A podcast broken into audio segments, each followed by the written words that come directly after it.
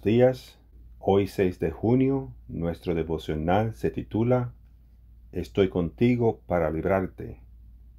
Y el versículo lo encontramos en Jeremías 1.19. Y dice así, Pelearán contra ti, pero no podrán vencerte, porque yo estoy contigo para librarte, afirma el Señor. Charles de Gaulle lo necesitaba a fin de insuflar un nuevo aire a su ya debilitado gobierno. A Stanley le urgía que ocurriera, puesto que así los aliados contarían con la apertura de un segundo frente contra los nazis. Los americanos y los ingleses trabajaban arduamente para que la estrategia llevara alivio a una de las zonas más importantes de Europa.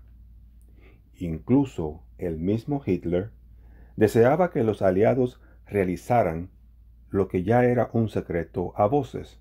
Los alemanes se sentían seguros porque según ellos, nada ni nadie podría eludir la gran muralla del Atlántico, una serie de fortificaciones nazis establecidas en las costas francesas y flanqueadas por la Marina y la poderosa Fuerza Aérea Alemana. Si los aliados daban el forzoso paso, los nazis lo derrotarían, asegurando así el triunfo en la guerra. ¿A qué me refiero?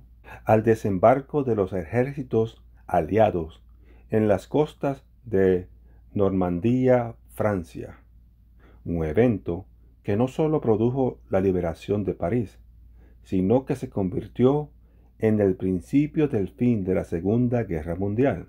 El 6 de junio de 1944, conocido como el Día D, las tropas británicas, americanas y canadienses asestaron un golpe mortal a los planes imperialistas del Tercer Reich y establecieron las bases para la llegada del Día de la Victoria, el 8 de mayo de 1945. El teólogo Oscar Kuhlman comparó lo que ocurrió el día de con la muerte de Cristo en la cruz. Satanás y sus seguidores deseaban ponerle fin a la vida del Hijo de Dios. Así que articularon un plan demoníaco y lo implementaron. No obstante, lo que creyeron que sería un rotundo triunfo acabó siendo la mayor derrota que alguna vez haya ocurrido en el universo.